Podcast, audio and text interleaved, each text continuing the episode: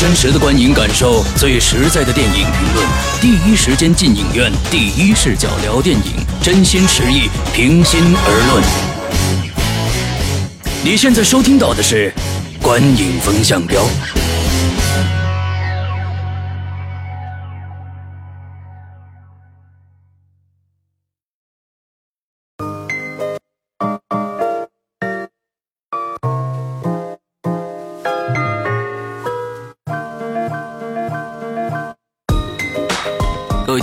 好，欢迎收听《观影风向标》，我是石阳。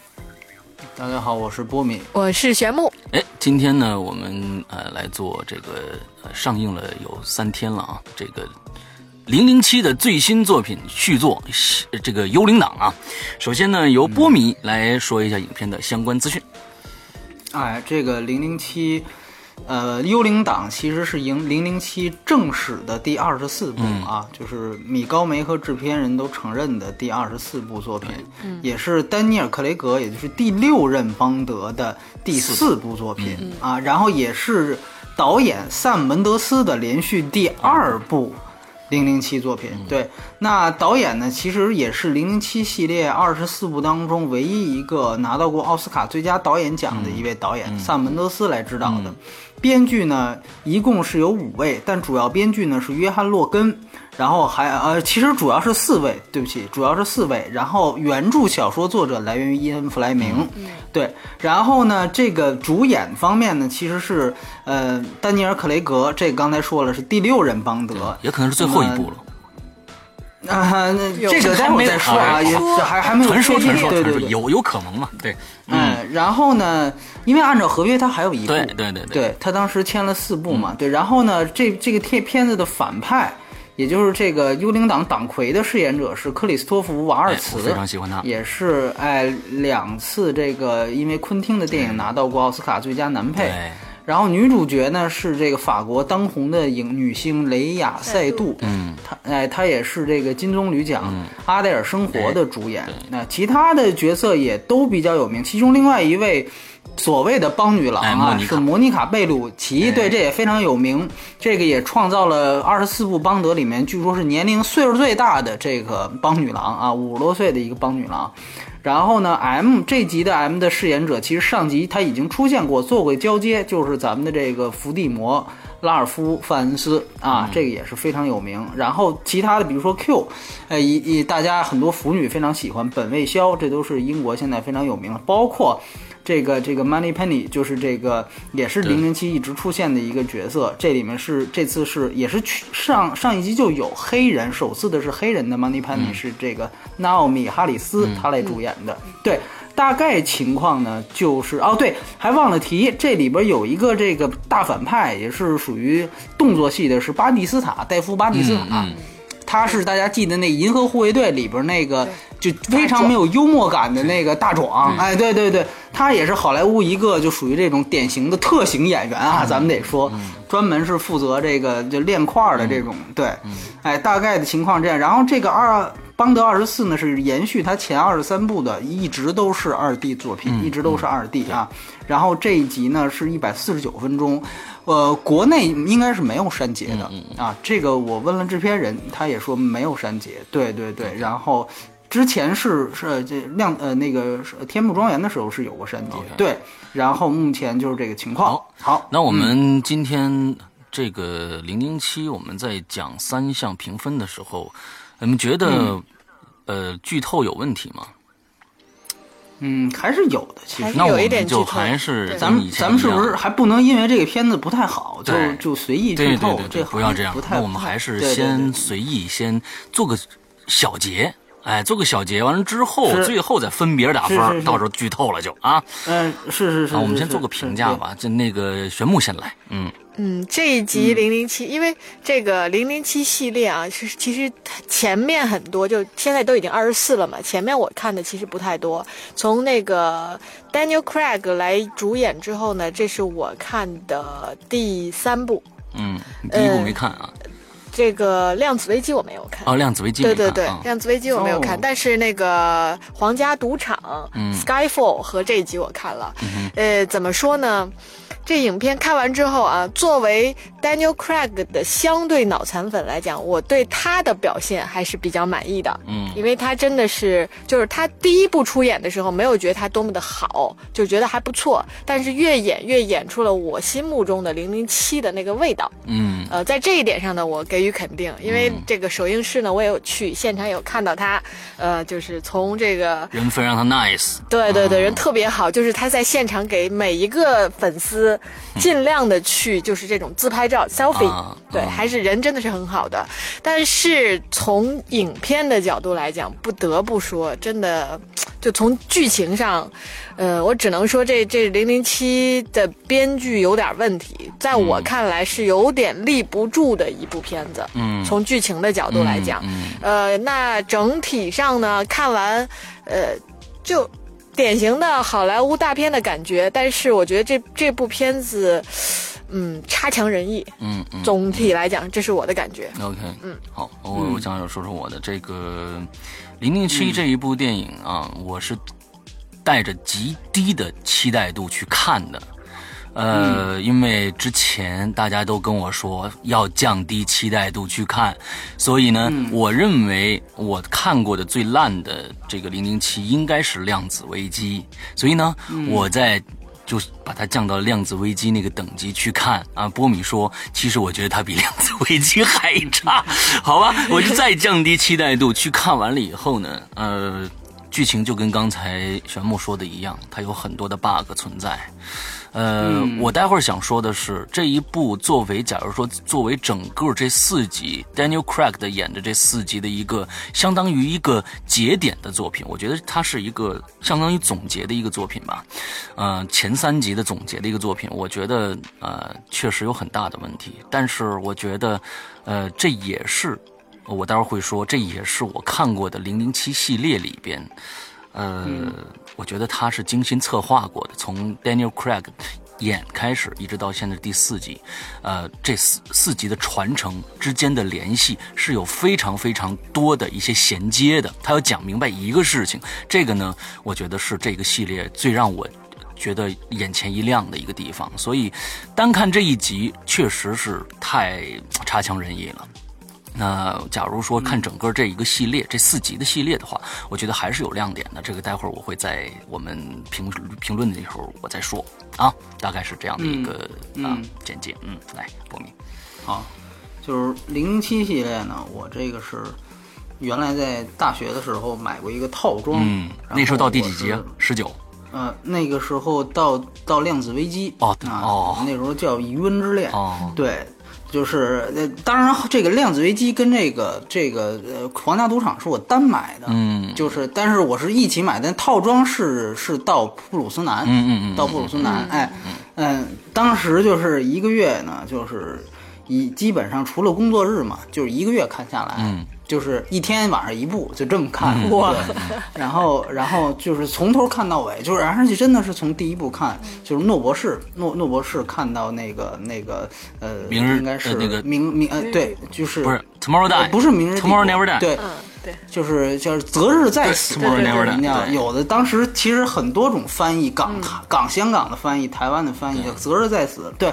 完了之后呢，呃，其实整个零零七系列我算是追的比较全的。然后呢，呃，这次对，就刚才玄木说了嘛，他的这个这个主主创也来了，然后然后然后，就我我踩了他的这个制片人和他的这个主演，就是克雷格，对。然后，其实，呃，我要说的是，邦德这个系列其实有很不容易的一点，就是很多从六十年代，尤其是脱胎于冷战那大环境出来的好多片子啊，现在都没了，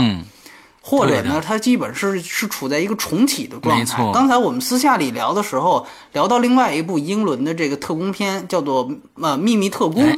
哎。那个片子叫《Man from the Uncle》，那个片子呢，其实呢是原来也是大概那个时期左右啊，我时间线记不清楚的一个电视剧，一个英剧。对，完了之后呢，Impossible 差不多是一个一个这个哎，对对对对对，然后拍着拍着完了也就也就没了，对吧？因为随着观众口味的改变，因为你大家如果看过这个，你即即便看过电影版，你也会知道那是一个绝对意义上的冷战作品。对吧？它讲的其实就是这个这个美苏啊这种，它以让所有的笑料和故事也都是来源于这个。所以呢，后来冷战气候不再是那个每个人就是街头巷尾议论的话题之后呢，这种题材其实就没有了。嗯，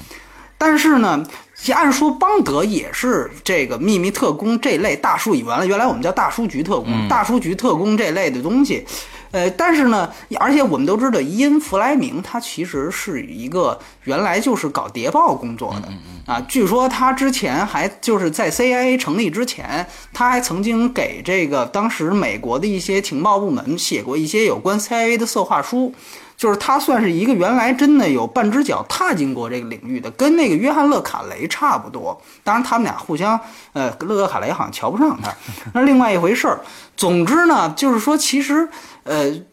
从那个时代有那样一个冷战的气候在，所以一直传承到现在。嗯，它确实是有不容易的地方。为什么提这个背景？很重要的原因就是因为当时其实弗莱明创造出来的最大的一个反派。那个时候叫做魔鬼党，我们这边译名叫魔鬼党，其实就是这个现在的这个所谓的幽灵党，所谓的幽灵党。那么，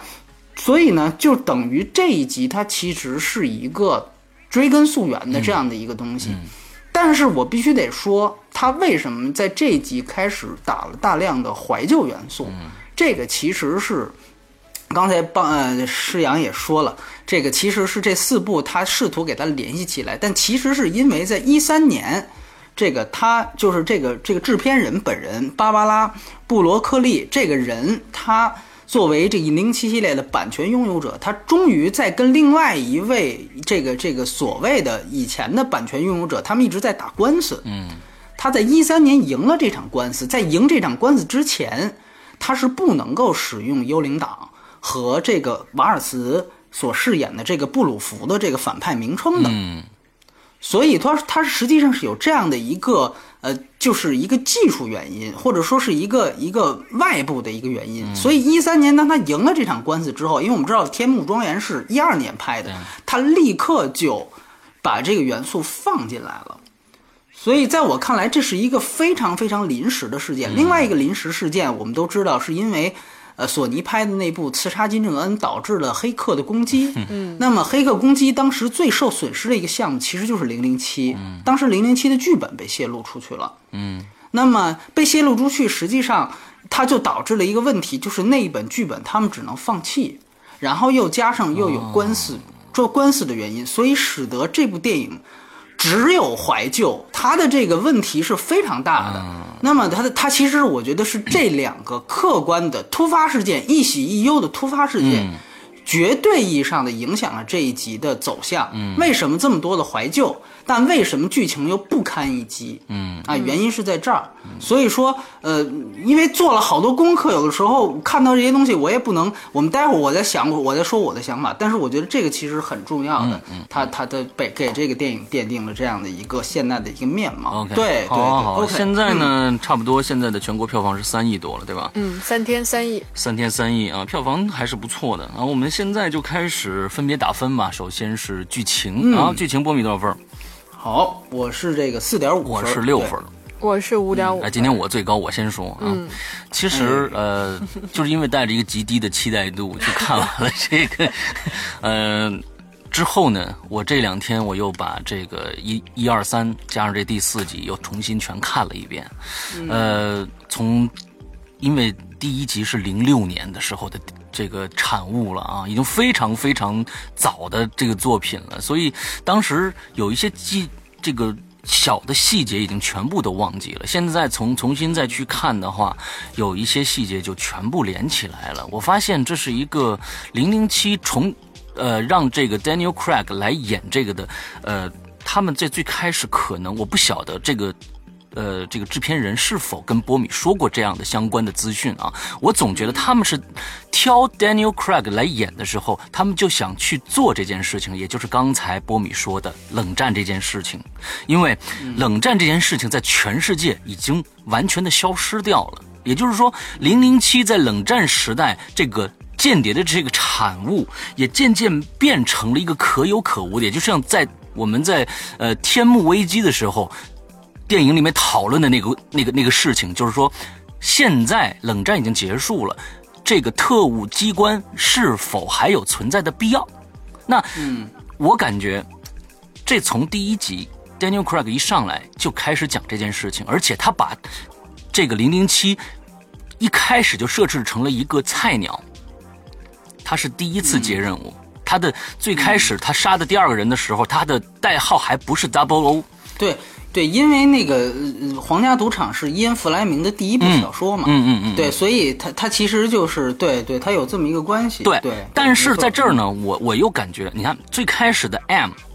是前继承前面这个布鲁斯南的，也一直是 M，之后到现在才换成了这个呃呃我们这个拉尔夫演的这个，他只。但是他又跟前面那个零零七他是有交集的，所以，我我在这上面来说，其实我我一直在认为零零七是一个代号，是不是？嗯，这个 James Bond 也是一个代号，在在我的看来，M James Bond 跟零零七不就是一个人吗？但是零零七是一个代号，James Bond 是这个人的名字。我在想，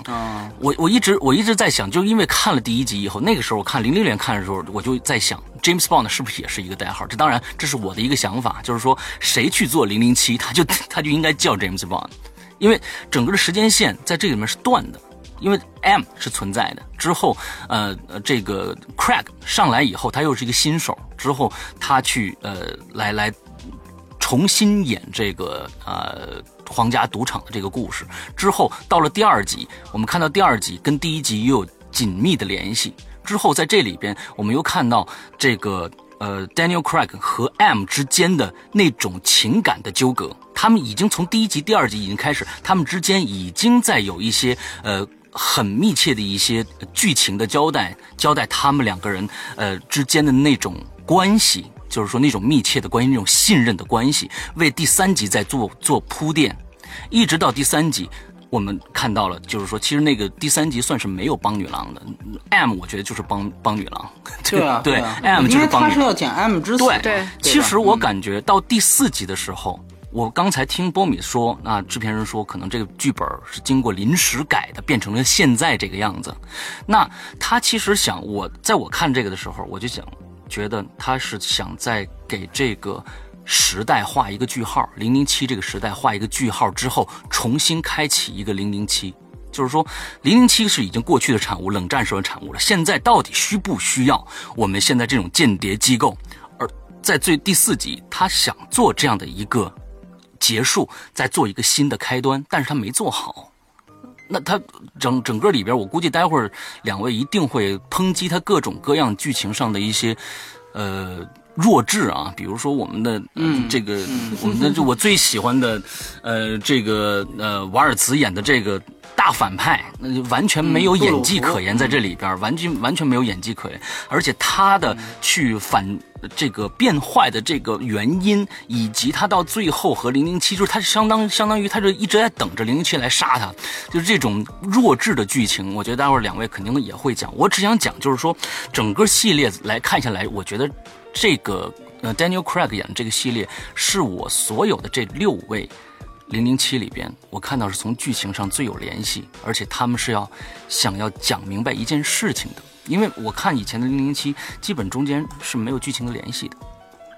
而这四部每一部之间都会有一些人物事件，而且到第四部做了一这样一个大总结，前三集的大反派都是第四集的手下，这样的一个一个总结。他就是想来用这些东西来终结整个冷战时代的这个间谍的这个局面。我觉得从这个角度上来说，我还是觉得他是有可取之处的。所以我剧情给了六分，虽然有那么多的弱智的成分在里边，但是我还是给了六分。对，全部来说，嗯嗯。这个零零七的这一部《幽灵党》啊，就是我在我看过的 Daniel Craig 主演的这三部里边啊，除了《量子危机》我没有看，呃，在这三部里边，如果排顺序，我我应该排排做最差的一部。嗯，就是因为，呃，第一部我觉得我看第一部就是讲这个皇家赌场的时候，我觉得从剧情的设置，然后就我可能不会从施洋那种，就是从大的政治背景角度讲，我可能相对单纯一点，就是从一个间谍。动作类影片的单纯观众的思路讲啊，会认为那一部会比较就是环环相扣，他会把这个零零七在这里边的角色塑造的比较完整，而从剧情上呢，他跟女主角的那个关系以及这种推进过程，包括它里边还涉及到了爱情，在这个皇家赌场里边都很好的。塑造了这个人物，嗯，然后呢，又把他这里边的各种纠葛，以及这个就是 Double Seven 这间谍这种身份，他的做的是就是比较完整的。而在 Skyfall 里边呢，这 Skyfall 就是天幕危机这一部，它跟呃不就它跟前面不太一样的地方，这这部更加走心了，嗯，它是。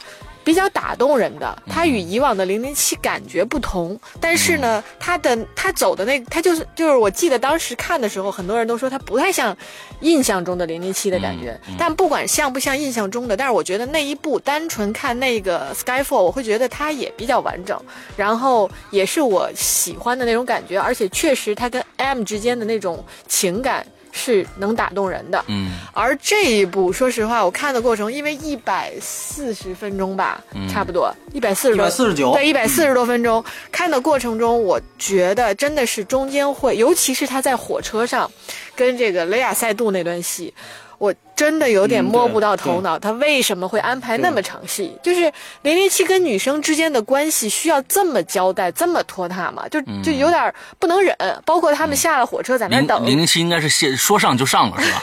就是他不是一个跟女生这么走心的过程，而那个过程他并不真走心。而为了交代他跟这女生之间的关系，又安排那么一场不走心的戏。真的很奇怪，而这个也就忍了。但在剧情上，我觉得最大的 bug 就是这个反派，嗯，他的动机是立不住的。如果是像石阳刚刚讲的，最后的这个反派，这个 Watts 他主演的这个反派是其他反派的头对，那他的这个反派的动机是因为从小他爸爸。对于他的不认同或者是冷漠的处理，使得他这么着去处理跟零零七的这个关，就是跟这个 Daniel Craig 的关系，而使得他变成这样一个大魔头，对，变成这个大魔头，他完全不成立。嗯，而这个过程中他又很弱智。其实就是他很多的行为，你说，你说他在那儿给他扎针那地儿，这不早死好几回了，怎么就非得在那儿不弄死他？他们对零零七这么了解，干嘛不把那块表给摘了？哎，就对，因为有这个最最贵的植入广告啊，对对对，欧米欧米伽是这个 是这个 克雷格的代言嘛，对吧？就是这里边好多就是让你就是不用细想，嗯，就很多不堪一击的剧情，对，所以就是我可以忍。忍受的就是啊，Daniel Craig 在里边依旧很帅，依旧很绅士、很英伦的这种特工形象，这个我是认同的。但是除此之外，这部戏真的就是，你只能是为了看他的颜值，看他的那种感觉，我撑到最后。如果纯粹看这个剧情，我就觉得太扯了。那天那天我看完了以后，我有个想法，我就是忽然想到，萨姆门德斯拍的，这也对呀。你看啊，第三集他拍的，对吧？就讲到的是抛弃。童年阴影，哎，童年一抛弃，就是呃，那个大反派就是被 M 抛弃的一个特工。这集讲讲的也是抛弃，哎，对对对，这讲也是抛弃。美国丽人讲的也是抛弃，哎。这说明好也也对啊，导演的对对对，在他的在他的这个脑海里边，这是成立的呀。这个这个剧情是成立的。凭什么说我小时候我爸对我把我抛弃了，我就不能变成这么坏的一个人呢？在他那儿说不定就成立了，你知道吧？我有感觉是这样的。对，所以总结下来吧，我觉得就是这部从剧情上来讲，真的是就是 Daniel Craig 主演的里边，我觉得最最不太成立的一个，就是有点遗憾。看了，当然可能一会儿波米会跟我们讲这个为什么会导致。当然了，一个电影的成长，一个电影最后成品会经历很多，那可能背后的这些东西能够解释一些原因。但是单纯从一个什么幕幕后故事不知道的观众的角度来讲，确实稍微有点。就有点失望了。对我们的节目不光是有吐槽，而且是有背后他为什么吐槽，而且就是说有的时候会为吐槽来做一些解释，因为我们有波米这样的一个可以成天采访到什么 Daniel Craig，还有什么零零七制片人的这样的一个人存在。来，下面来来说。啊，我说完了。是，不是是这样？就是说，你看我，所以我即便我知道。呃，靠靠，貌似知道的稍微多一点啊，但是呢，呃，我该给四点五还是给四点五，就是我我还是这个意思，就是在当我去评分的时候，我还是尽量以一个就观众的视角，因为你没有没有义务去告诉观众我这片子之前受了多少苦，没错，我这个还是那句话，对吧？你这。这个肯定不是，只能说就是说，我可以就是单独说说，对我可以回答一下刚才施阳说的这个问题，就关于四部之这个这部联系起来，把前四部给套三部的反派，说是这部手下。这个为什么说？我问了这个，我问制片人呢，我说你这是临时想出来的吧，还是你真的在要？就像呃施阳说的是，你真的是在克雷格演的第一部的时候你就这么想？对对对。他跟我说的呢是那个时候他就有了这个想法，啊，那个 idea 他用的这个词啊，但是我就说，如果你这个官司不搞定，你是不可能把这个想法诉诸实践的。嗯嗯嗯。所以这个官司呢，恰巧是在这个一三年，就是天幕庄园之后搞定的，所以他马上一五年的这一步，紧接着这一步就把这个概念拿出来了。所以我只能说是他肯定还是看菜吃饭的一个局面，嗯，而且我们必须要知道另外一个事情，就是他其实这集是想跟下集背靠背拍的。啊，他是想背靠背开的，嗯，为什么这样？呃，刚才可能我忘了是世阳说说觉得这个应该是一个句号或者是节点，嗯，其实应该不是啊，就是我我就问这边，他就说他念的，他就说瓦尔茨最后没有死。就是关于下一集怎么办，他就说这样一句话，你很明显，这就下一集他还会是他，你明白吧？就是所以为什么要背靠背拍？原因可能原来这就是一一一码事儿，嗯嗯嗯，知道吧？后来是为什么呢？因为这个片子我给它定义三个最，最烂、最贵、最长，嗯，这就是最最贵、最长、最贵，是因为很简单，这个片子的实际投资是二点五亿美元，后来宣发又花了一亿美元。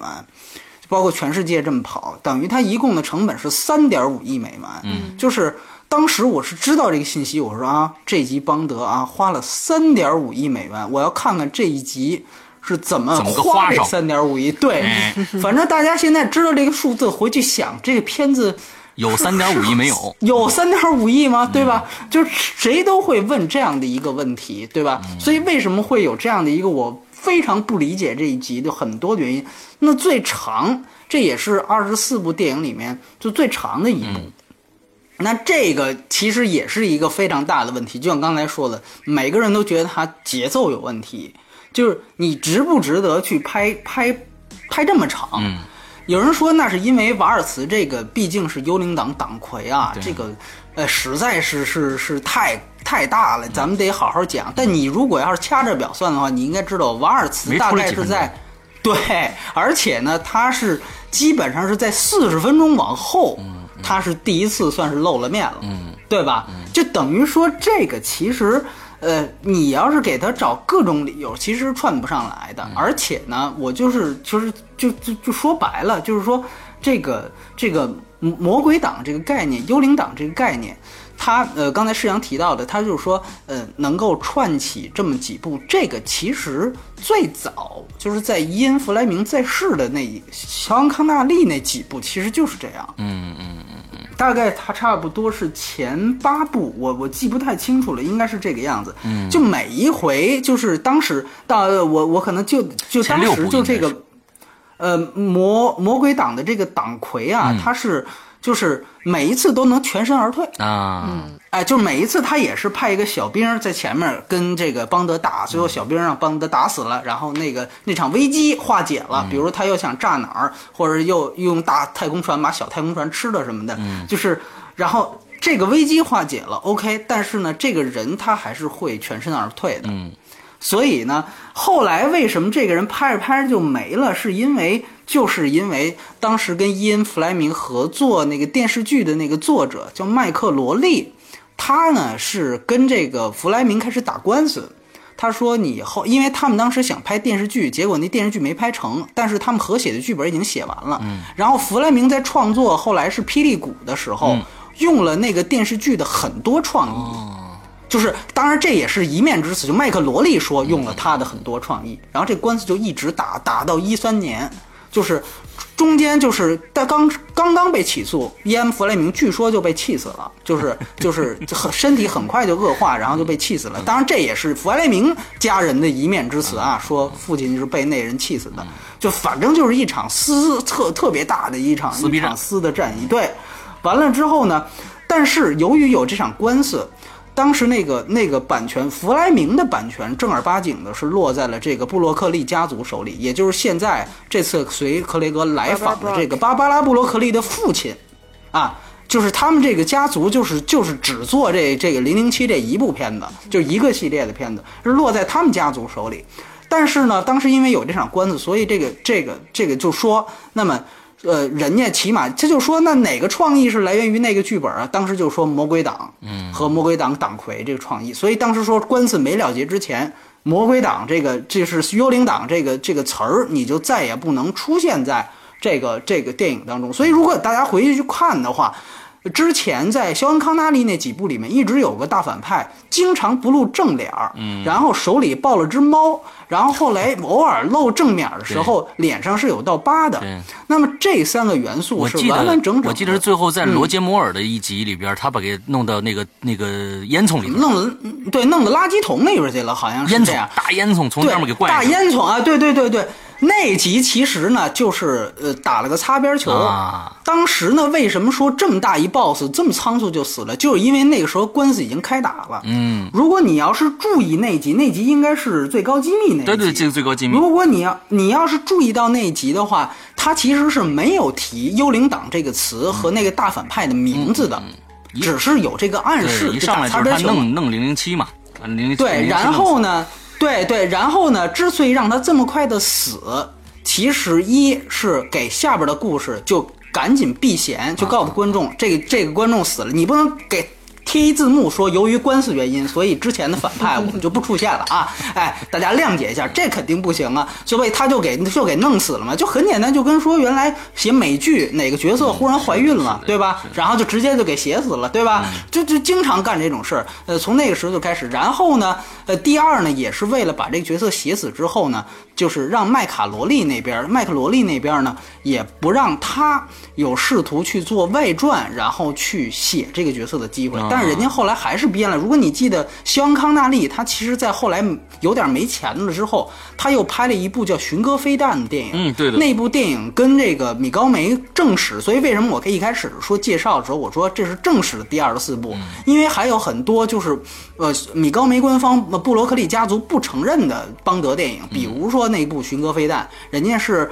一来是另外一个合著小说的原著，二来是肖恩康纳利这正儿八经第一个邦德的人，但是呢，他那那一部就就其实是没有经过他们版权方同意的，所以当时也是打得很激烈。他就是为了去避免这种事情。嗯，那么所以说呢，他有这样一个原因。那么因按说呢，如果大家是呃，不可能有人啊，就是因为什么这部《幽灵党》在英国口碑和票房都创了记录了。就很简单，是因为英国那批观众啊，是从六十年代就一直追这个，无论是小说还是这个电影的，一直追到现在的。所以《幽灵党》对于他们来说是一个特别大的情节。嗯，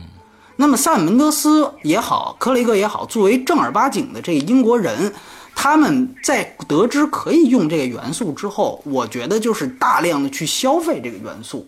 这个呢，对于英国观众，或者说对于从那个时候一集一集跟来的观众，看过《肖恩·康纳利》也特别喜欢的那些人，是有触动的。哎，当因为大家想想看，呃，这个瓦尔茨为什么是那个出场方式？就是打着顶光，甚至是背光，嗯脸是黑的。那个其实就是对于老的这个这个幽灵党党魁的致敬。对，包括那只猫。对对，包括那只猫，包括那个那个，后来他不是被炸了之后脸上也有疤吗？他等于在讲这个人是怎么有疤的，对吧？哎，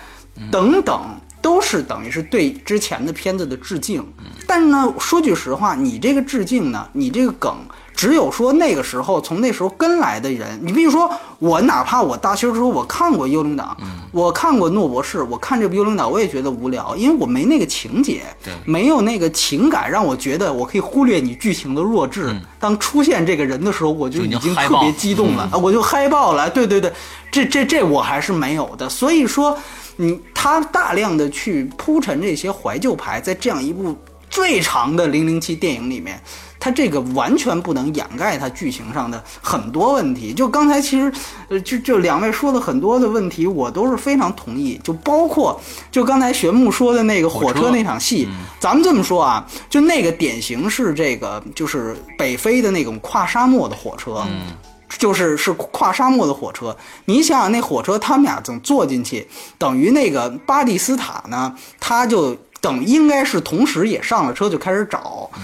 你想想，这一列车就这么长，怎么可能咣当咣当？对你找大半天，你才能找着他们俩。等于呢，其实他从剧情上就是先得让邦女郎跟他调情，哎，等情调完了，差不多了，酒喝完了，哎哎，这个意思，忽然这个这大反派找上来了，穿的漂漂亮亮的，哎，对对对，你这要是这个放在。平地上啊，我也就不说什么了。虽然也很俗套，你你说这个，你这个放在火车上，这这对这反派反正够笨的，我只能这么说，对吧？就公然坐在餐车里调情，就找大半天都找不着。所以说呢，而且他另外一个问题，其实是他有一些，就像刚才提到的那种手表。就这种作为极其关键的剧情，我们说你比如像火车这种都是次要的，咱们就忽略不忽略，这因人而异。就有一些极其关键的剧情，这个东西也说不通。嗯，这个我觉得在剧作剧作层面上真的是有点过分。嗯，就属于那那个手表，就像师阳刚才说的对啊，您手下三位都很厉害，跟邦德交过那么多次手，你作为一个。对，大幕后啊，全世界观众都知道，你不知道啊？就这个，所以我就是就是类似这种剧情，包括我们想，就是瓦尔茨出场啊，是特别牛逼、特别牛逼的一个感觉，对吧？但是最后你想想看，他被抓那场戏，就在那个伦敦大桥那上那上面爬，哎呦，我就觉得。你看，诺兰绝诺兰作为据说是顶顶坛第一号零零七粉丝。他是永远不会让他的反派这么没尊严的，就你知道吗？就是你看小丑最后虽然说好像也被绳之以法，但就一下都没了，对吧？我就这个人就马上一笔带过了。你不会让一个前面你逼格提到那么高的人，最后是那样一个状态。但是他得告诉你，哎，我这个脸给抓了啊！首先第一点，对对，我也瘸了啊，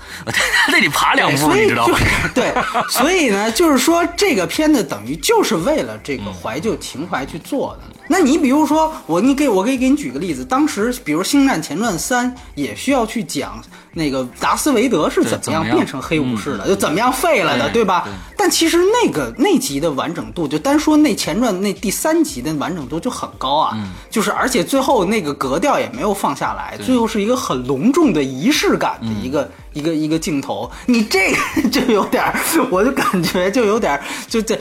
这一集呢，整体感觉我在我看来啊，其实就是一个就是不用心，嗯，就是萨门德斯呢，真的是赶时间呐，我觉得。哎，我我觉得是这样，就是说萨门德斯当时如果大家搜过新闻，应该知道他上集的《天幕庄园》是非常成功的，这个是影史上唯一一部。过十亿的对对对邦德电影，没错，对过十亿美元，这是非常不容易的。虽然我知道国内有很多观众不喜欢《天幕危机》，但其实它在国外的口碑是非常好的，尤其是在文文，就是尤尤其是在国外的以西方的影评界，这个口碑是特别高的。当时甚至有呼声说希望让他提名奥斯卡最佳影片。嗯，那个那个，因因为是实际上是这样，就是说当时他拍完这部戏之后，他其实已经宣布辞掉。这个角呃不不再当导演了，然后后来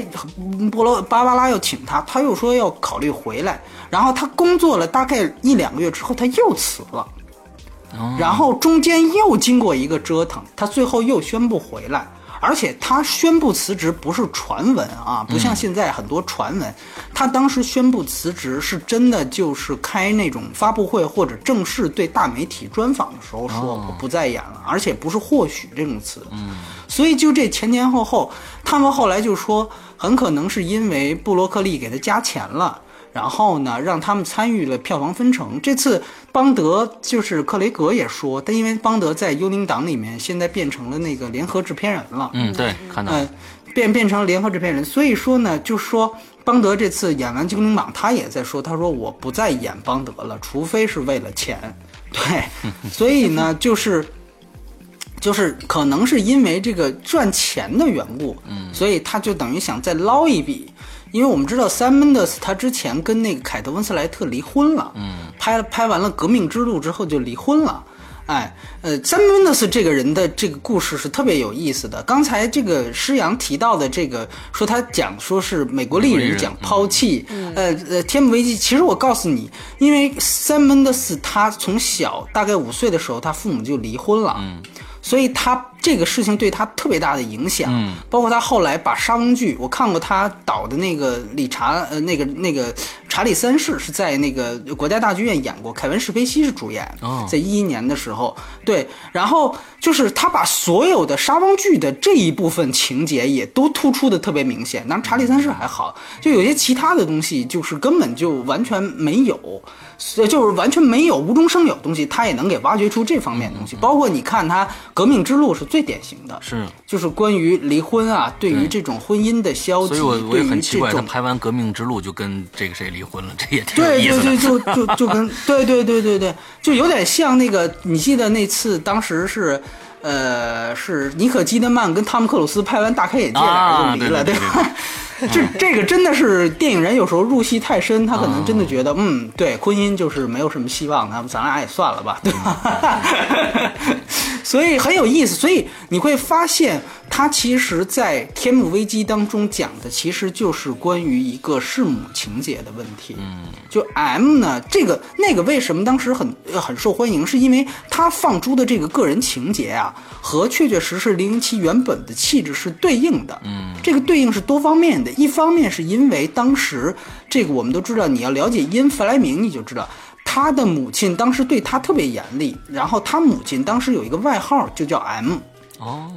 哎，所以呢，这个 M 的这个很，就后来研究弗莱明小说的人就说，M 这个符号其实就是对，其实就是这个意思。而且呢，他就是因为弗莱明作者往往把自己幻想成一个影片的呃一个小说的主角嘛，那就是邦德了。那那 M 其实跟他其实就是这样的一个关系。那么这之前没有人把这个关系真正做出来，直到朱莉丹奇说我身体原因不演了之后，他正好说，那我借这样一个题。我又特别擅长去讲这种那什么幼年被抛弃呀，被母亲抛弃这种题材，所以是各方面的天时地利人和，把天天幕危机给做出来。所以刚才玄木说那段感情很真挚，其实也是这样。包括他塑造的法尔海尔巴登那个反派，虽然那个集也有很多的漏洞，但其实都还好，是因为他这个动机是非常迷人的。就是说他那个反派其实也是一个。被朱迪丹奇抛弃的前面的一个特工，其实，对，其实巴登跟邦德在那部电影当中，在《天幕危机》里面，他其实就是一个人的两面，嗯，一个人的两面。如果你注意看《零零七》每一集都有标志性的片头的话，你会发现不断的出现一个镜像的符号，嗯。其实那就像邦德照镜子一样，对，所以说那个那个其实就是那那个那一面，其实代表了这个被抛弃特工的最阴暗、最阴暗的那一面，所以他要他要有这样的一个弑母的冲动。那么邦实际上你可以看作这是邦德和他自己内心魔鬼的一种。争斗的一种外化表现，所以那个电影当时又借由非常牛逼的摄影师，就是罗杰·狄金斯的非常棒的、非常风格化的摄影。你记得在上海那场高楼，有后面有巨大的水母，嗯，水母和 LED 屏，他塑造的那种特别冷峻的那种影像风格给呈现出来了。虽然他的剧情还是有问题，我必须得说，门德斯这个导演就是这样，他是一个绝对意义上的概念先行的导演。如果别人给他写的这个本子，或者说像美国丽人，他当时那个灵感那么充足，那本子恰巧又很好，他的概念本身又很棒，他的摄影又很棒，那么当然是一部杰作。但如果比如本子不够好，像比如《零零七》这两部，他都没参与剧本创作，那他只是拿来作业，那。他本子的事情他是没有办法去挽救的，或者说他也不想去挽救的，他就是这样一个 OK，我设立一个概念。那这集其实呢，你可以想成对那集是弑母，这集其实是有点对于父权原来父亲。对吧？瓦尔茨这个角色，我对于父亲的一种抗争，他把他的这种童年阴影给掩埋。所以说，一部是关于母亲，一部是关于父亲。但这一集来讲，这就有点生扯了，你明白吧？就硬扯了，就是说，哎呀，不是我们上一集我们讲妈，这一集咱们就讲爸，咱们就开始，咱们就来吧，咱们就对吧？讲表表舅，嗯，大表舅。来，下集就讲表舅。对，所以我为什么为什么当时其实据说这个背靠背这个计划最后是被克雷格叫停的。嗯嗯。原因就是在这儿，对，因为就是克雷格，其实他还是可能觉得这一部剧本是有问题，然后他可能就不愿意继续再往下这么拍。对，这个其实是一个很重要的原因。所以说了这么多，其实主要是解释一下这个戏，包括导演的问题、官司的问题，怎么让这个戏变成现在这个样子，算是给有个帮助吧。对对对，我先说这么多。那咱们再来一下聊一下表演啊，波米多少分？我是六点五分，我是六分，我是六点五分。哎，那神木先说说。嗯，这个表演上来讲，因为我个人还是比较认可 Daniel Craig 的这个零零七的整体的这种形象的啊，就是说，呃，之前的零零七，像刚刚你们提到了，像肖恩康纳利啊，然后包括。零零七是哎，上一届的那个，嗯，布鲁斯南，对，布鲁斯南，布鲁斯南，然后包括这个，因为他其实跟之前的零零七的感觉是很不一样的，嗯，就其他都是美国的，就是偏美式感觉的那种，嗯，那种嗯特工，但是 Daniel Craig 呢，他是真的很有英伦风范的这种特工，从他个人的表现上，再加上这十年了，他确实从这种魅力上和成熟度上增加了蛮多的，在这一点上，就是就成。属于这种从颜值和粉丝的角度来讲，我是比较认可的啊。然后，哎，我插一句啊，雪木，我我可能得纠正一下，就是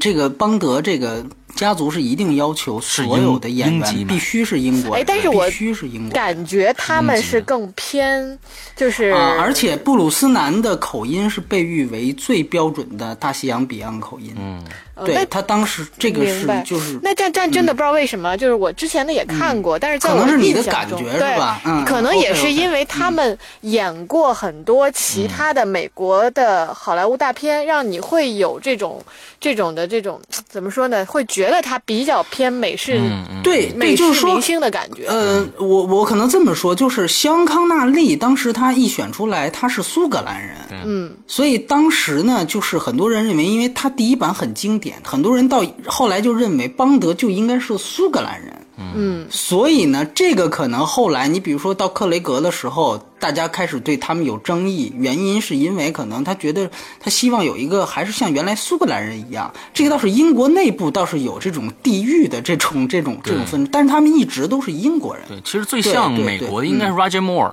他其实最不像零零七的一个一个啊，有人是这么说，对。对对对对，你哥你这个都没问题啊，就是说我我觉得他美式或者说他偏美，这个都没问题，对对对对对。OK，接着说接着说，嗯，所以就是因为从我个人感觉，就是看香康纳利，包括像布鲁斯南，他因为我看的更多的反而是他们其他的影片，而不是零零七，而 Daniel Craig 呢，他其他影片都不出名，就只有零零七会。深入到你，就这十年来啊，会就对我个人来讲哈，就是说他会比较深入到我的内心中去，所以他就是。第一部演的时候确实没什么感觉，但是到今天去看他，呃，他是我现在比较认可的零零七的这种感觉。当然，可能下一个又换了。其实观众就是这样子的嘛，就是你不停的换，换的第一部基本上争议是很大的，然后随着他可能再演几部之后，慢慢的也是一个是习惯性的你认可了他，另外呢就是说他各各方面的这种成长，包括魅力的不断的提升，然后也慢慢的就这样子的去认同了这么一个角色。那从表表演上来说的话，就 Daniel Craig 这个人，我是比较认同的，在这个表演上。而其他的呢，嗯，只能说你像雷亚赛杜在这里面算是帮女郎的这个，我觉得在他对比其他几部的影片，他的角色还算比较重一点的，在这部里边，嗯。表演的话，其他人。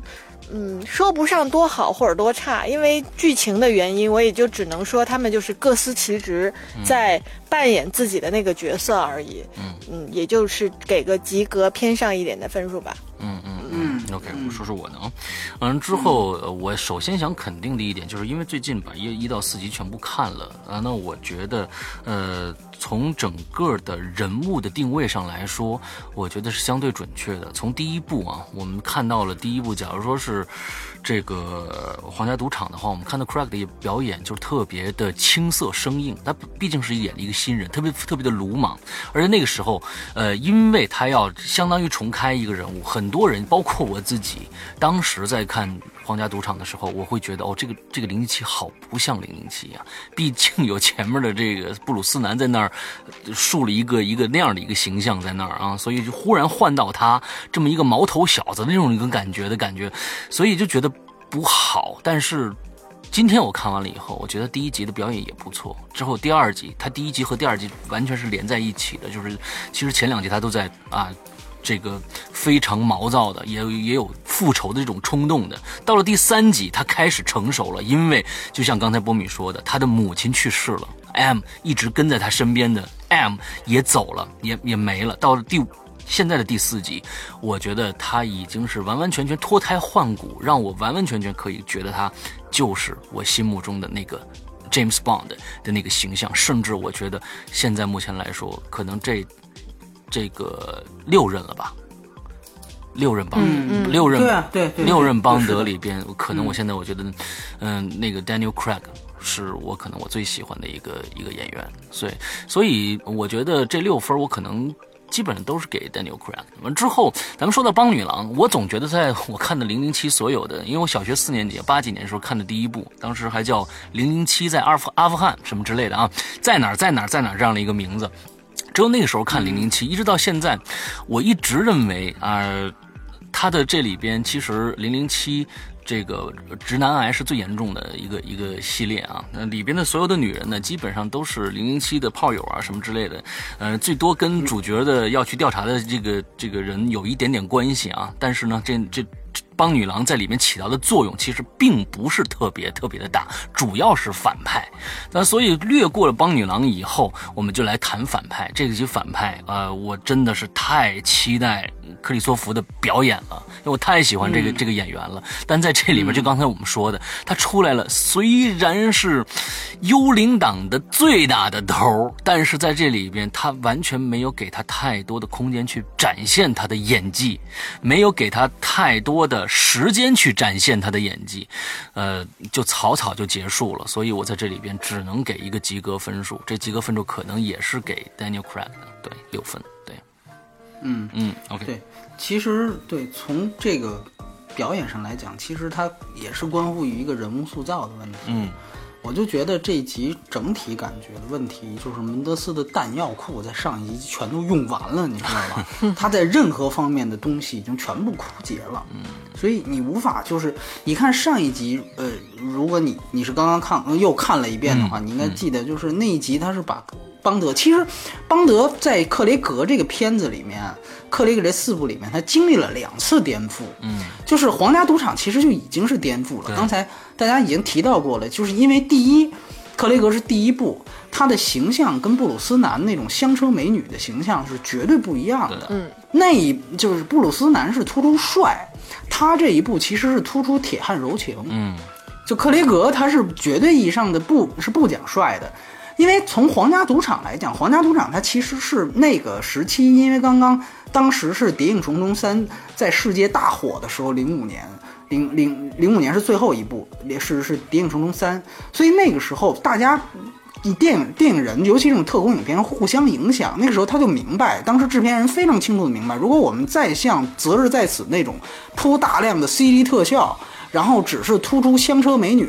只要如果还要是再这么拍的话，这个系列可能就大家就不会买账了。嗯，所以说在那样一个情况下，在皇家赌场，他把马丁坎贝尔请回来之后，他做的实际上就是一种粗颗粒的，像谍影重重那样的去用，比如说里面的打斗也是，除了前面有跑酷之外，它后面用的更多的是类似于这种军事格斗技法，比如说 CQC 这种东西。它让整整体的这种风格变得粗颗粒起来，嗯，变得变得硬汉起来。那在这个时候，因为又是第一部，它有一个很好的文本。因为第一部我们讲的是邦德在，呃，就是就是皇家赌场之后，其实才变成了一个。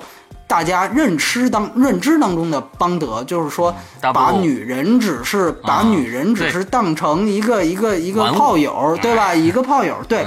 因为什么？就是因为他在第一集当中，就在就在对在在赌场当中，他跟伊瓦格林那个角色是真爱过的，然后他被他感觉他被欺骗了，他感觉他被欺骗了，所以说他从此就等于不再相信感情了，啊，等于他是有这样的一个蜕变，所以说。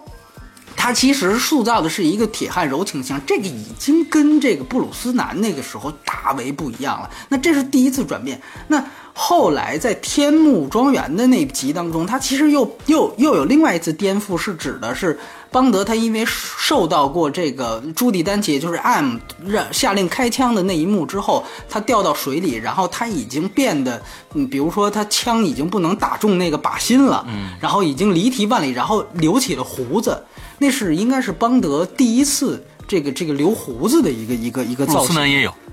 啊，布鲁斯南也有啊，对对对对，也有也有也有也有，对对。但是他其实想塑造当时邦德的那个颓废样，嗯，对吧？就是就是在天幕庄园里面。那么在这那集过程当中，其实那个颠覆性也非常强。嗯哼。而且如果我要没记错的话，天幕庄园里面和呃这个皇家赌场里面两两次。克雷格的这个邦邦德都有哭戏，嗯，那这个也是之前邦德从来没有过的，嗯啊，就几乎是从来没有过的。这个其实啊，好像《女王秘史》是不是有过？就有一集他是结婚了，然后那个妻子瞬间就被杀了，杀人执照，杀人执照。呃呃，应我说的那个剧情应该是在这个这个《女王秘史》里面，就是唯一一集，那就有一个邦德是只演过一集，啊，叫做乔治拉赞贝。啊，那个人他只演过一集，当然可能你说那集也有，因为我实在是记不住这每集都有哭戏了。然后呢，对，总之是说他其实是希望能够让这个邦德的脆弱面和他的内心一面能够更多、更更大程度上的展展现出来。所以你在你在天幕危机当中已经推到极致了，那么。显然，你留给这个幽灵党这集的空间就非常小了。你说他在人物塑造还能做出什么东西来？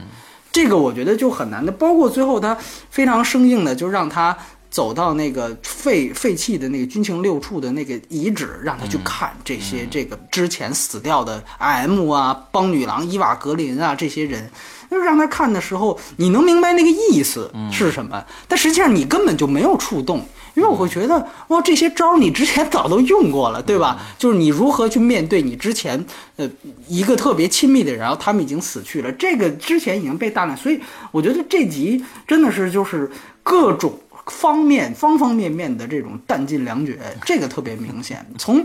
从这个雷亚斯呃雷亚塞杜，就是说帮女郎的问题。首先，我就是我得说，莫妮卡贝鲁奇这个无论是戏份还是作用，还是方方面面，我觉得都是生加里，对对生可有可无的酱油中的酱油，哎，酱油中的酱油，这个。真的是这个，呃，我我这非非常，我觉得就是因为可能是不是意大利方面这给了点钱，你必须得加入我们的一符号，还是怎么着，就很像这种事情。是的，是的。那雷亚塞杜呢？其实他这里面呢，我又想，我又能明白他的一个概念，就是说，这个也是这个女制片人就芭芭拉，她在这个克雷格。呃，接手克呃接手这克雷格这一版邦德之后，他所做的一个非常大的东西，就是推动女性角色邦女郎在这个邦德电影当中的一个一个功效，算是，哎，呃，这个跟他自己是女人，应该想必也是有关系的。就是说，呃，因为我们都知道邦德电影在这个早期啊，这个女性地位实在是特别低。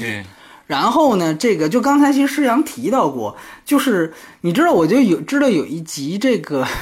呃，有一集金手指那一集，他的那个女主角的名字啊，其实是是什么意思呢？就是 P U S S Y 啊，就是那个就那个词，对对对对对，哎哎，真的是这样，就是就是直接的，就是这个女主角的意思就是这个，就是这个。然后呢，这个很多个片子里面耍的这种奇淫巧技啊，你比如有一集好像叫什么《大破太空城》，也不是哪一集，嗯，最后完了事儿，两两个人就要求演一场这个。就是零，就是零重力的这么一场这个性爱戏，嗯嗯嗯，哎，就以这个来作为这个电影，就是原来在女性在这个片子当中的地位是非常低，因为我们知道从六十年代、七十年代，美国开始经历女权女权运动，苏珊桑塔格那批人指的指指名道姓的骂的一些电影，其实就是邦德电影，嗯。就是说，里面消费女性、剥削女性，包括我记得还有什么，就是有一集就直接就叫《The Man with the Golden Gun》，啊，金带金枪的男人啊，然后里面有那种让女主角去吮吸枪管的镜头，你这种东西，你这个暗示是非常明显的，就就在那个时候，呃，其实是非常过分的。如果现在来看的话，那你要明白。其实帮女郎从那个时代蜕变到现在，它其实就是就芭芭拉，包括包括时代，都需要你的女主角不能够再这样花瓶。其实，在布鲁斯南就已经有作为，包括我们看到了会打的女星杨紫琼的加入，对吧？嗯包括像这种那个那个苏菲玛索应该蛇蝎美人的那种，就你会发现女人可以成为真正跟女人反派是可以合一的，嗯，对。然后再到那到今天，我觉得他有点过在哪儿？就是比如说雷雷亚塞杜，他这里面这次他宣传的一个最大的卖点是说，我们这一集当中帮女郎是要救邦德的，就是说以前都是那个。哎，所以拍手表，呃，不拍拍对拍火车那段戏，然后拍手表那段戏，等于都算是雷亚塞杜协呃救了，算起码是算帮了忙，帮了邦德的忙，才让邦德脱身，对吧？就他等于这又是一个另外一个概念先行，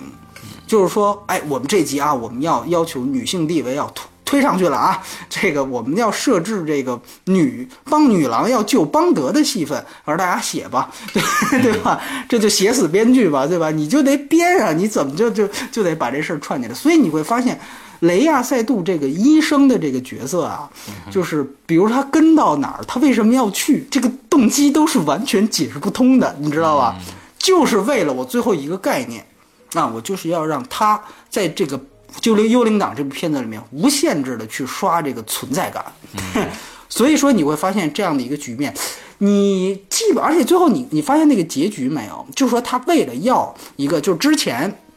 那个反派叫嚣他说，你之前每一集死一个帮帮女郎，嗯，对吧？至少死一个帮女郎，哎，那么到这个第。第四集，那我自然最后我要作为一个他赢反派的一个关键，最后所以他跟雷亚塞杜一起就开车就走了，那意思就是这个邦女郎就活了，对吧？就是所以他所有的东西，包括反派的设置，全都是相对于前三集来讲的。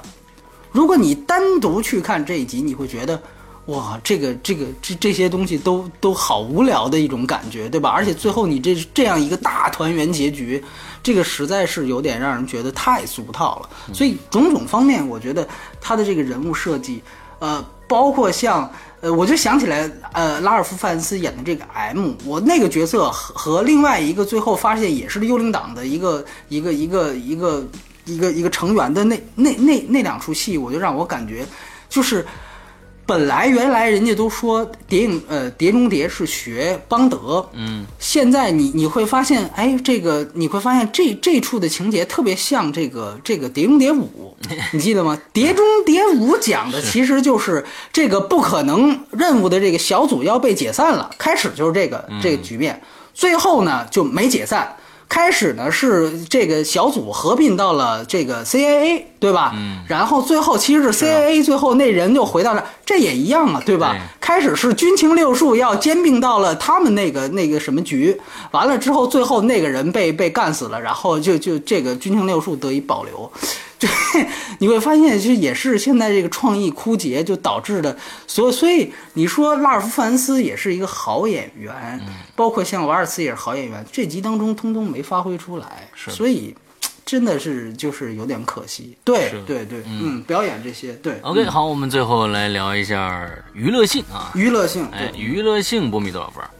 娱乐性我是只能给六分，啊，我也是六分，我也给六分。来，什么，嗯嗯，这个零零七，其实这部影片给六分的，我觉得最核心的一个原因，对我来说就是一个极。算是能将将及格啊，因为剧情确实拉了很多，往下拉了很多，就是将将及格。然后呢，从它的这个，因为是二 D 的影片嘛，也不不存在这种什么三 D 特效之类的，它更多的就是一个动作设计各个方面的一个打斗场景。我觉得这部影片可能在开。始和结尾的部分算是相对节奏比较快一点，中间太长了一段，去就是使得它，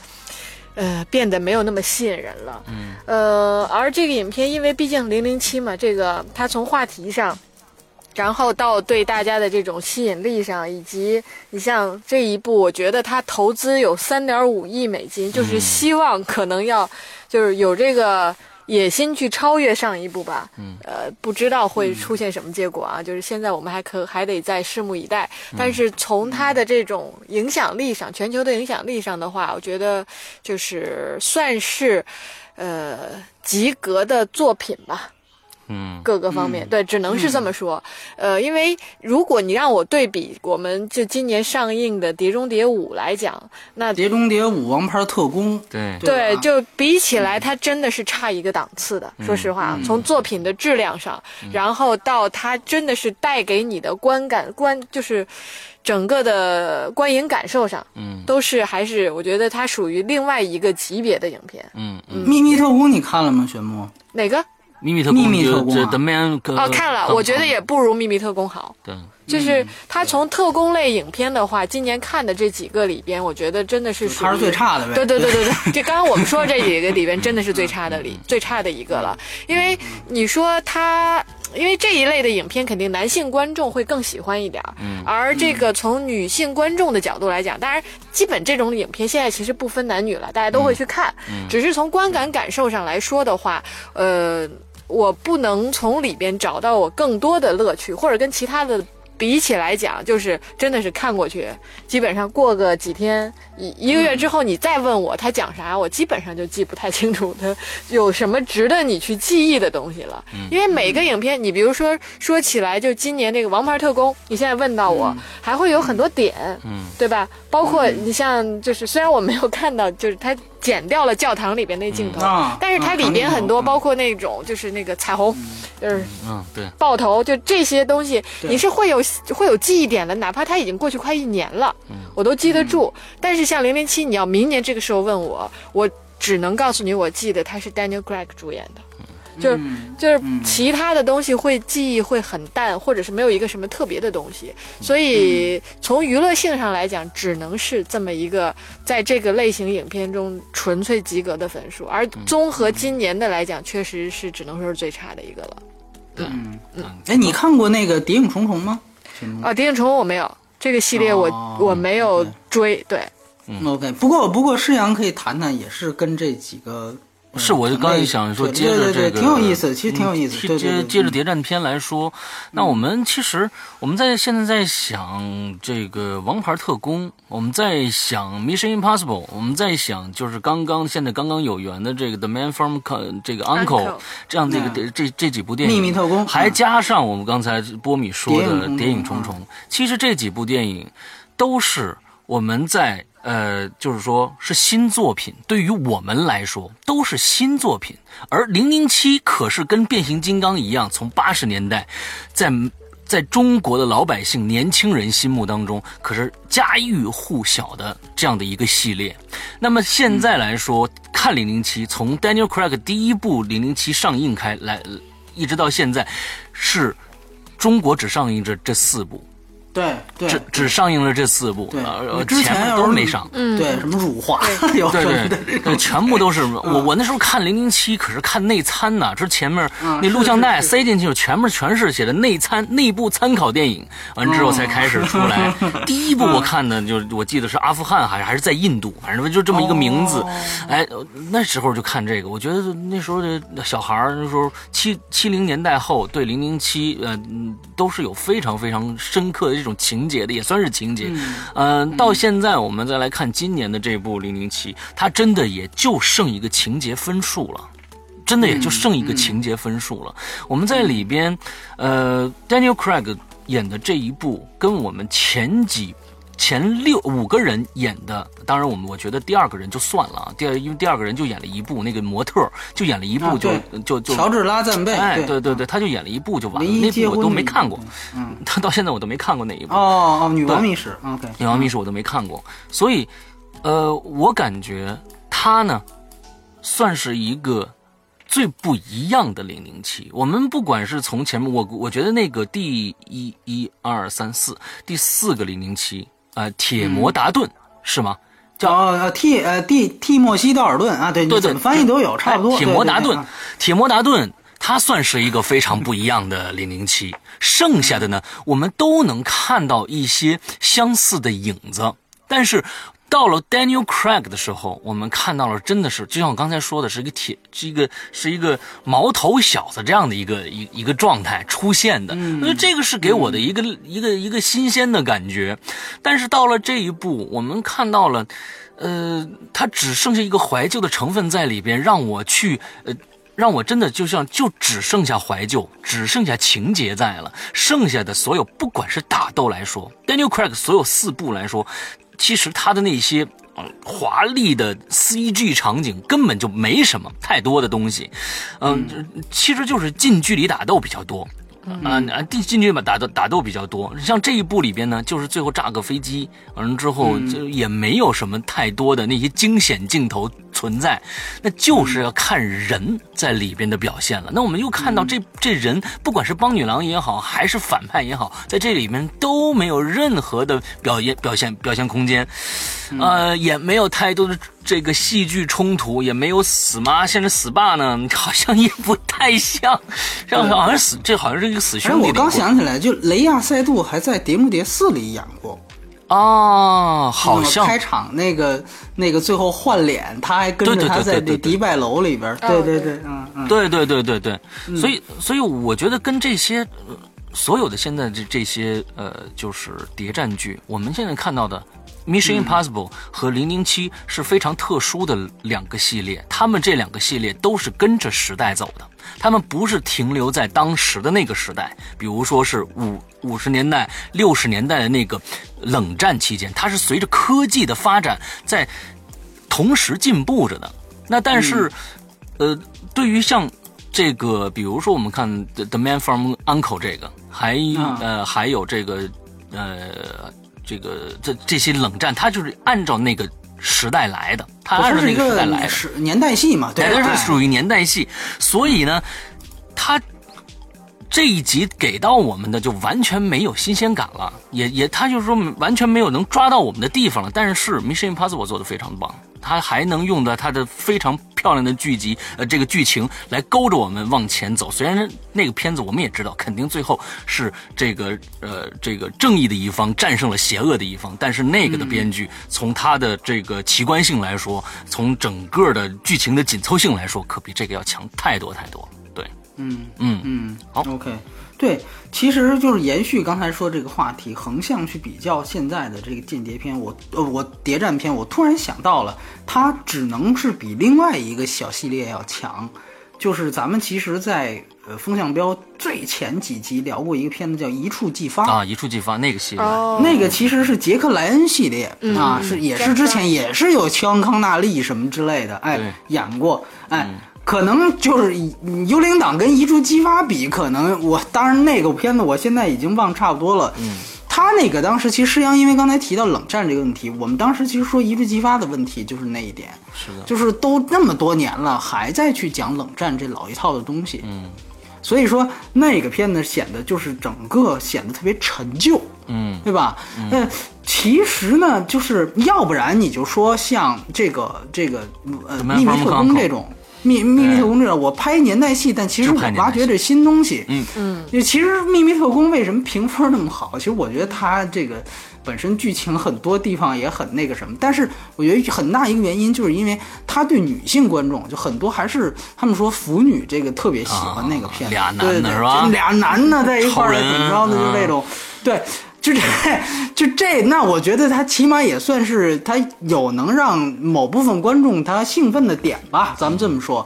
这个，这当然，另外更好的几个系列，像今年我们看到的，而且咱们不要忘了，就是《碟中》呃，碟呃，这个《秘密特工》和《王牌特工》，他们也都是正统的伦敦的这个谍战片，对吧？这个呃呃，Man from Uncle，其实这俩还有关系呢。这个当时我采科林菲斯的时候，他就说，其实马修沃恩他作为一个英国导演，他当时在里面致敬了很多之前的这种谍战剧或谍战老片儿，其中就有这个大数据特工，就有大数据特工。所以说他们其实是还是有这呃，盖里奇也是英国导演嘛，对吧？是的。所以呃，这几个片子，就是说原来我们说只有邦德或邦德谍影重重跟。碟中谍比的时候，我们说 OK，邦德它其实是代表英国的，嗯，啊，它绝对是有一种不同于美式的东西。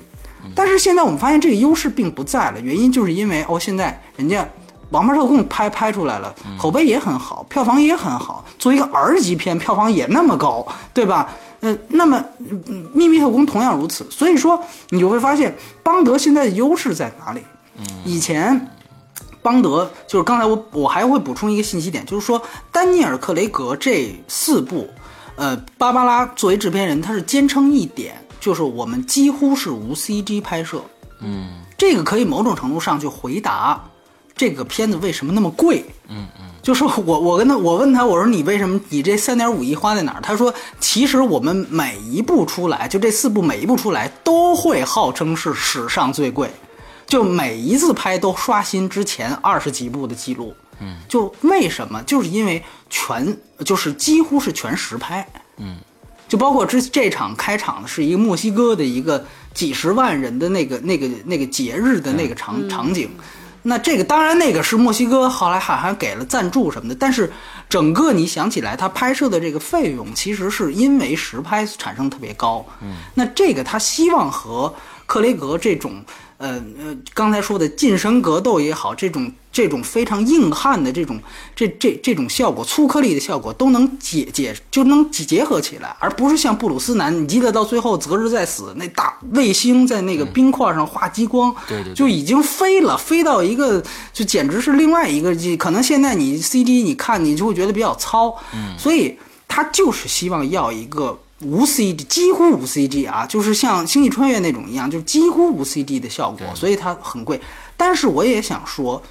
就是无 CG 也是你现在的优势了嘛？我们看到那个《碟中谍五》，包括《碟中谍》在后几部，它主打的一个概念就是阿汤哥亲自上阵去完成各种哎爬爬什么离迪拜塔呀，什么扒飞机呀，对吧？而且他就会把这个做成这个这个这个就直接的这种预告特辑，就在海外贴片贴出来。那我想，就是你的这个所谓无 CG 的这个概念。你也没有优势了，对对吧？你也有人做到过，而且你的，比如说你的贴更贴实际的，而不是香港那种那那种套招式的打斗，这个谍影重重就坐在你之前就已经做到极致了。嗯，就是说他现在其实，呃，那冷战思维我们还说那还有秘密特工呢，对不对？所以他现在他其实确实走到了一个十字路口，走到一个瓶颈。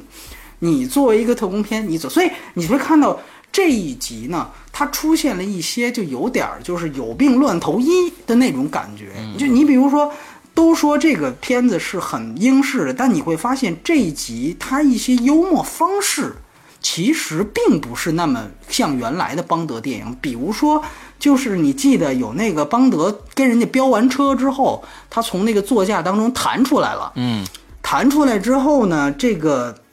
最后是有一个降落伞，对，降落在了街道上，完了旁边好像一对，然后旁边一个一个一个清洁工在那儿在那儿好像扫地呢，愣了啊，然后他来了一句这晚安，对吧？对，然后就走了。就这种幽默方式，包括啊，就是那种在车里边好像说是准备发射导弹，然后那个车载提提示他什么导弹并未装，哎，对。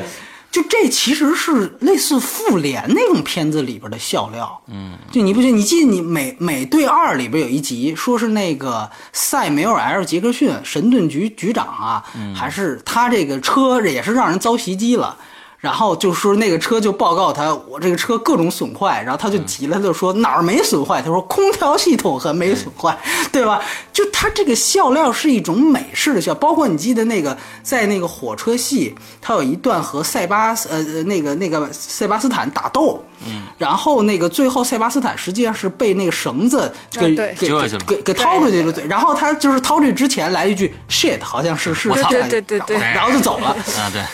就这种笑料方法不是邦德的 出用方法，你明白吧？这很像我看什么，比如杰森斯坦森的片子啊，还是什么，就这种类型片 B 级片里面经常出现的笑料。就这种笑料并不是原来的邦德电影出现，就所以说他现在其实你说他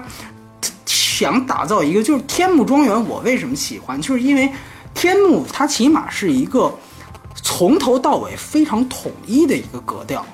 就是你说它是逼格也好，你说它是一个一个个人风格化也好，它保持的很统一。这集其实你会发现，它就因为它招没有了，所以它其实就是东拼西凑。嗯，你你也连风格化，所以我为什么说它是系列最差？其实我们想，因为皇家赌场显然那是最好的一个，就是在这系列当中，对，就是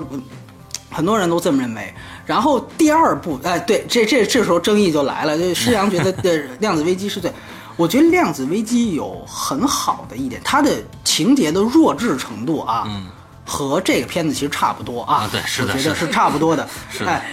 呃，但是呢，我觉得它有两点是好。第一点就是它短。啊，它短。你想，你 你剧情这么弱智，然后你剧情这么弱智，你就别少耽误别人时间嘛，对吧？哎呦，这片子看的我简直了，就是我说还不完啊！看了好几次表。对对对，然后第二个，这这咱们来正经的，就是说。因为当时，呃，施阳刚看过，肯定也记得，他其实那个剧情是紧接着这个第一集皇家赌场的结尾，对对，等于他就是把那人打伤了之后，说了那句我是王德之后，等于他就那些人就开车追杀他们，你就可以，你就可以接上直接看，对。但是呢，我觉得，因为他就等于时间线上一点分歧都没有，嗯，所以说呢，他其实从人物性格塑造上就有了一个非常大的空间，就是这个人是。遭一直是一个遭遇背叛的状态，嗯，所以在那一集当中的邦德是一个非常冷酷无情的人，对，嗯，他有一个特别我印象深刻的一点就是，他有一个朋友，他还第一集就皇家赌场还冤枉了人家，以为那个人告了密，对，第二部那个人对义务的去帮助他，好像去海地也不是去哪儿啊。去帮助他，就是跟他出任务了，结果死了。扔到垃圾箱里之后，再给扔垃圾桶里，还把那人钱包拿出来呢，把钱给拿走了，把钱包扔了，对吧？对。哎，所以当时你知道，我有一个同事，他说他们当时是在电影院里看那个呃这个量子危机的时候，当时后边有一老大妈，就说印象特别深刻，就说这人什么玩意儿啊？就这什么呀？就这个就直接就开始骂街了，你知道吧？就是对。你其实你要注意到，就是好莱坞的大片，它其实其实有一些非常多的荆轲，就是有有非常多的限制的。其中一个非常大的限制就是主角永远不会杀路人，嗯，然后主角永远不会对朋友或爱人特别冷酷，嗯，就往往主角因为是现实当中人的一个幻幻想当中的投射，所以往往会显得就是各各种好。嗯，这个在邦德之前的电影也是这样，但是到量子危机那一步，就你会发现他从头到尾，包括那场奥地利剧院的戏，嗯，当时我记得也是反派和这个邦德有一场追杀，是在那个就是那个剧院的餐厅，当时路人很多人中招，就是邦德看都不看就往前走，就是说。一般来讲，我们讲任何的片子都会有，比如说主角，包括第一部《皇家赌场》都有他救世界的这个事儿，对吧？把拯救地球这种事情。但是在呃这个量子危机，它几乎是以一个黑色电影的方法去处理邦德这个人物。就我觉得他在人物性格的塑造上，实际上那个量子危机让我看到了不一样的东西。我说这主角还能这么写，就是把人扔垃圾桶里边，把钱还拿走了啊，钱包一扔。就这个东西，其实，但是你想想看，他是故意营造的吗？又不是，因为确实皇家赌场它遭遇了这么大的一个一个一个一个一个算是创伤吧，对吧？所以，而且那个时候应该是第一部小说的话，应该其实还是愣头青的状态，所以有意气用事也是合理的。所以我觉得，所以那这一部你看，其实刚才已经提到了，连人物塑造也没有什么新意。嗯，所以就。那那当然比摄影的风格化，比气氛塑造的风格化，这部又远远不如《天幕危机》。《天幕危机》我记得两场戏，一场是上海那场戏，它我觉得这是第一场，就是第一个片子能够把一个中国的一个大城市。后来我看他那个花絮，塞门德斯说，我觉得在我看来，上海就是一个霓虹灯跟 LED 布满的一个社会。嗯，就这个城市当中，其实有一种特别虚妄的一种空虚感。嗯，他说：“我觉得其实这种空虚感，在我们看来，这个跟邦德当时那种心境特别像，所以他就去去，因为他其实邦德是没有，就是克雷格是没有去上海实拍的，他不像《碟中谍三》，他是让摄影师去的。那摄影师当时其实捕捉空镜就捕捉这种东西，就是把这个城市的冷峻感给给给表达出来。我反倒我倒是真的没在一部中国的电影当中。”去去去看到这样的是一个上海的这样的一个呈现，而且我觉得那场就他用了剪影嘛，就是那场那个 LED 屏在后面走，其实那个汉字有些不太通啊，他们不管那个，反正呢就是就是就是那场打戏的那个风格，其实是我觉得特别喜欢。你刚看到他确实是那种是，他是有经过精心设计的，嗯啊，当然最后那场天幕庄园那把火，大家如果看过。罗杰·狄金斯跟萨门德斯合作的另外一部片子叫《锅盖头》。嗯啊，如果在你如果要记得《锅盖头》的话，其实那个大火，天幕庄园一把大火被点着之后，那个戏其实很像《锅盖头》里面那个石油大火那场戏，啊，就完完全全它的用意呀，包括这个拍摄方法都是差不多的。但是我觉得那个风格化也非常好，而且它的。他的这个这个剧情的建立也很不错。他毕竟天幕庄园是这个邦德小时候处的这个生长的地方。他一把大火，这个把这个生长地方点完之后，他其实是有一种涅槃的意思，就是说这个人最后在他得到一个。所以还是那句话，你在前几集大招全都用了啊，各种什么概，从概念到打斗再到实拍，各方面全用了。到幽灵党这儿这儿就一个官司打赢了，这是我们可以新用的东西，其他东西全没了，所以最后呈现这样一个结局。所以我觉得既是意料之外，也算是情理之中。嗯，对，所以我倒是比较担忧，其实特别有意思。我我们倒是非常好奇《邦德二十五》该怎么拍，呃，因为之前索尼的这个。泄露事件还泄露了一个巨另外一个特别大的一个信息，当时也是西方媒体炸锅了，就是下一任邦德将启用黑人演员。哎，这个，对，哎，这你们不知道啊？这个事儿，这个我不知道，我知道，我不知道，还有没听说过。对对对对对，下一任邦德将启用黑人演员是谁呢？也还还真，人家还真的还是英国人。嗯，是阿尔巴，就是你看过《环环太平洋》里边有那个黑人将军啊，哎，就是他，对，他也演了一些戏了，已经，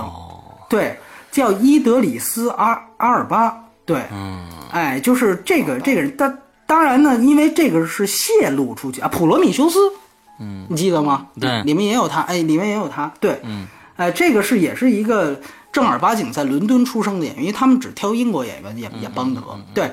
呃，说是要让他来演，结果呢就炸锅了，就当因为现在弗莱明死之后，有一个续写邦德小说的一个一个一个作者，嗯，那作者还在这个推特还上还吐槽了，结果吐槽之后就被骂了，因为你这个种族歧视，你知道吧？就是说你凭什么黑人不能演啊？不好说。那黑人为什么不能演？你这就是为什么肤色观又出来？结果人马上又人家又删帖报道歉啊什么的。所以现在确确实实是一个黑人这个全面这个是吧？就是就是政治正确。这说不通啊！你假如说你你你非要说你说猪八戒，你不能用猪眼，你必须是你必须是一个一个狗，你这个这这。这这是两回事儿啊！猪八戒，你必须是一个猪啊，你不能是一个狗啊，对不对？你换一狗头上去，啊，这这这这说不通的。你你你这你这话也就中国说是吧？对，你要说，要不然的话，你在西方你就把黑人比作狗。不，我们我们不，我我我们现在是这样说：假如说我们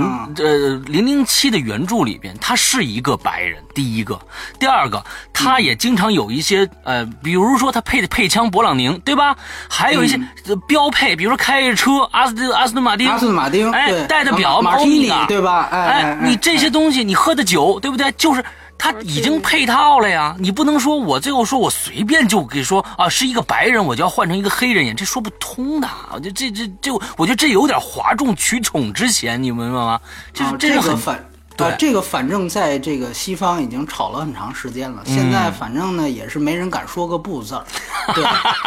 很难很难评论，确实。就那个原著小说出来，作者出来说了一下，嗯，这他还不是说黑人不能演什么的。他是说，他觉得这个演员有点街头感，他用 “street” 那个词啊，然后就让人喷了，说你说黑人不就是在街头吸毒什么的，你这不就是这意思吗？结果就让人抓着这词一通狠菜，狠菜马上就出来就道歉啊，各种就对，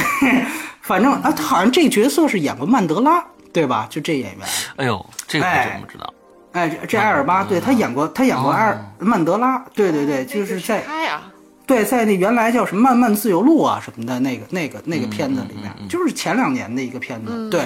对对对，他演过曼德拉，这我想起来了。嗯，就他，对，就下任邦德。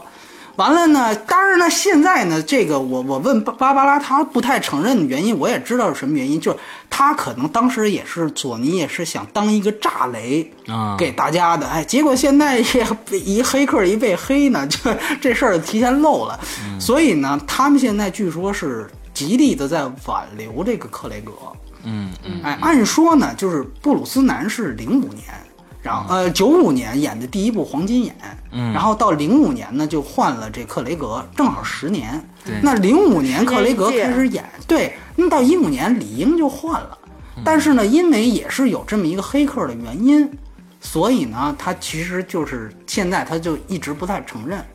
啊，当然也因为也是克雷格，因为克雷格这个演员吧，他可能作为一个呃公众人物来说是不错的，但其实他作为一个演员来讲。那包括他坚持用 Sam Mendes，是因为他跟 Sam Mendes 以前一起拍过沙翁剧什么的。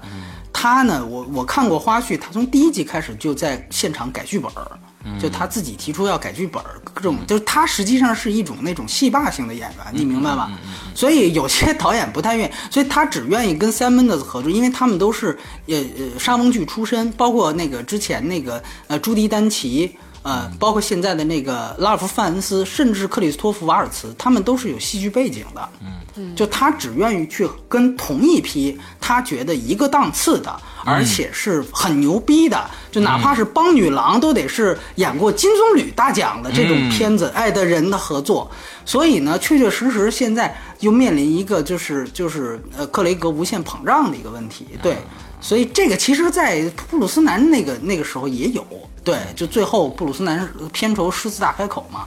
所以现在其实这个真的是一个各方面的一个拐点出现，就是你说要用黑人，